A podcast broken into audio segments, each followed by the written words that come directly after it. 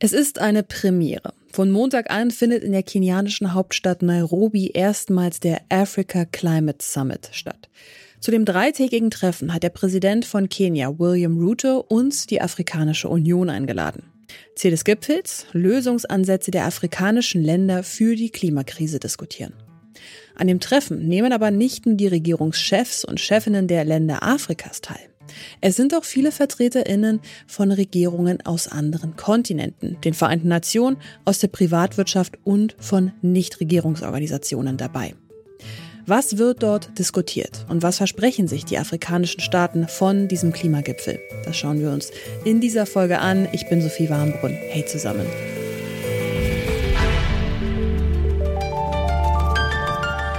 Zurück zum Thema.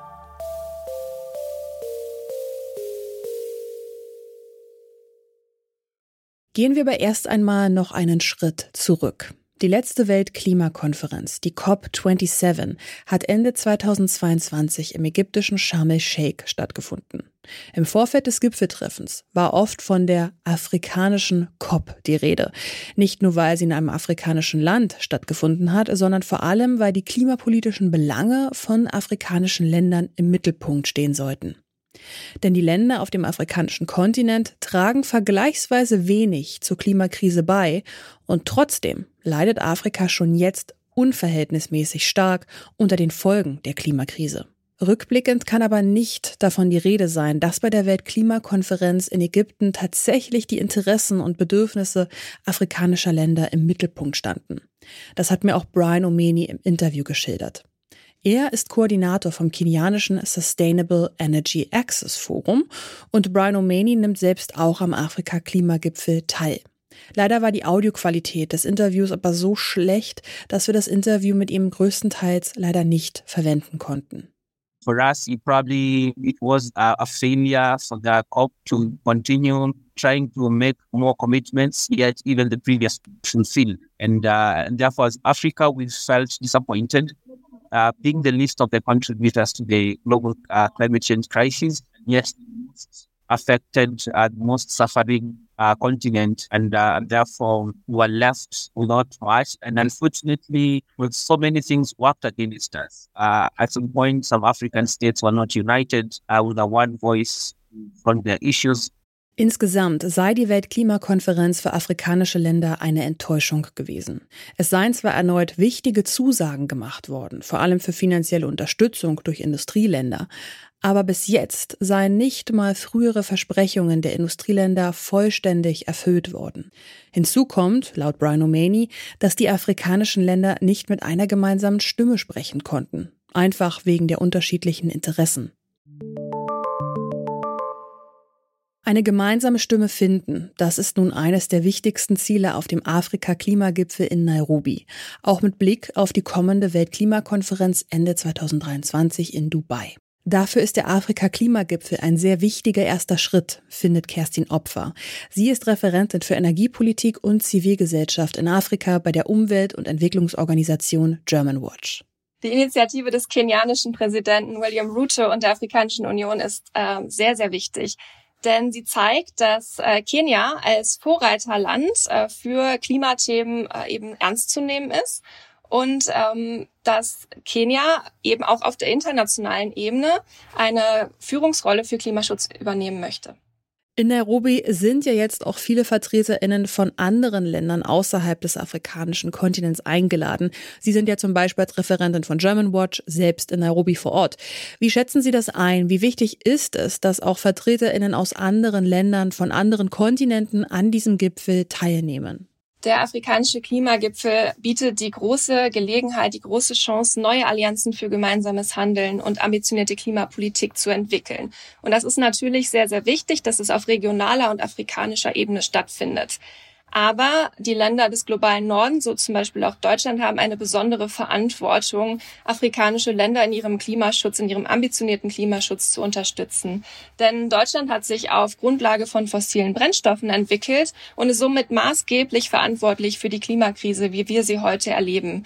Und deswegen hat Deutschland auch die Verantwortung dafür, ähm, Länder wie Kenia und andere afrikanische Länder zu unterstützen. Ich erhoffe mir also sehr, dass wir ähm, neue Partnerschaften hier ähm, in Nairobi ähm, erleben, dass wir Unterstützung zum Beispiel durch umfassende Finanzpakete ähm, von Deutschland und anderen westlichen Ländern ähm, für afrikanische Länder erleben werden. Unterstützung ist ja erstmal ein sehr vages Wort. Neben diesen Finanzpaketen, die Sie gerade erwähnt haben, was gäbe es da noch für Unterstützung, die der globale Norden da bieten könnte? Vor allem im Bereich Energie kann der globale Norden sehr oder muss der globale Norden sehr helfen. Denn 600 Millionen Afrikaner haben immer noch keinen Zugang zu Energie, zu Strom. Und Strom ist die Grundlage für jegliche wirtschaftliche Entwicklung, für Wohlstand und für das Wohlergehen von Menschen. Und der afrikanische Kontinent hat gleichzeitig ein enormes Potenzial für erneuerbare Energien. Das heißt, Deutschland und andere Länder sollten ähm, afrikanische Länder beim Ausbau von erneuerbaren Energien unterstützen. Das kann zum Beispiel über finanzielle Unterstützung kommen. Genauso wichtig ist aber auch das technische Know-how, das, ähm, der Ausbau von ähm, Kapazitäten und die Möglichkeit eben, dass diese neuen Energiesysteme basierend auf erneuerbaren Energien tatsächlich in Afrika auch implementiert werden können.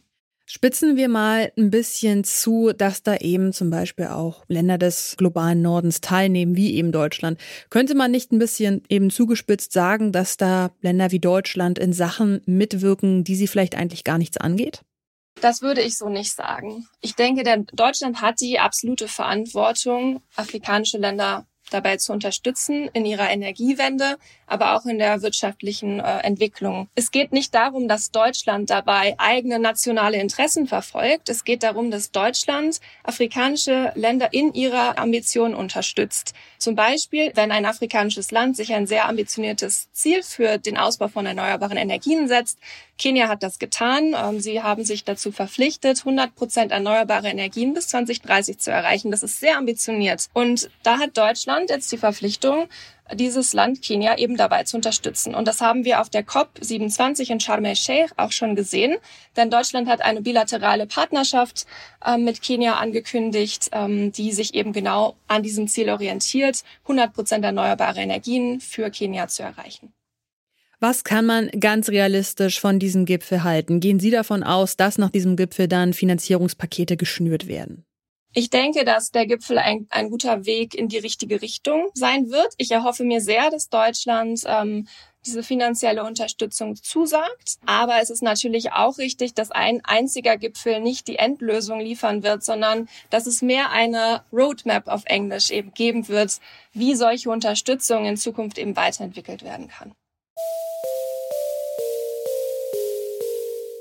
Der erste afrikanische Klimagipfel in Nairobi ist ein wichtiger Schritt. Es ist der klare Versuch der verschiedenen Staaten des Kontinents, die immensen Herausforderungen durch den Klimawandel gemeinsam anzugehen.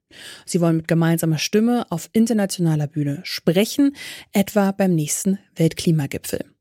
Ob dieses Vorhaben auch gelingt, hängt aber von vielen Faktoren ab, nicht zuletzt von der Finanzierung der Klimaschutzmaßnahmen.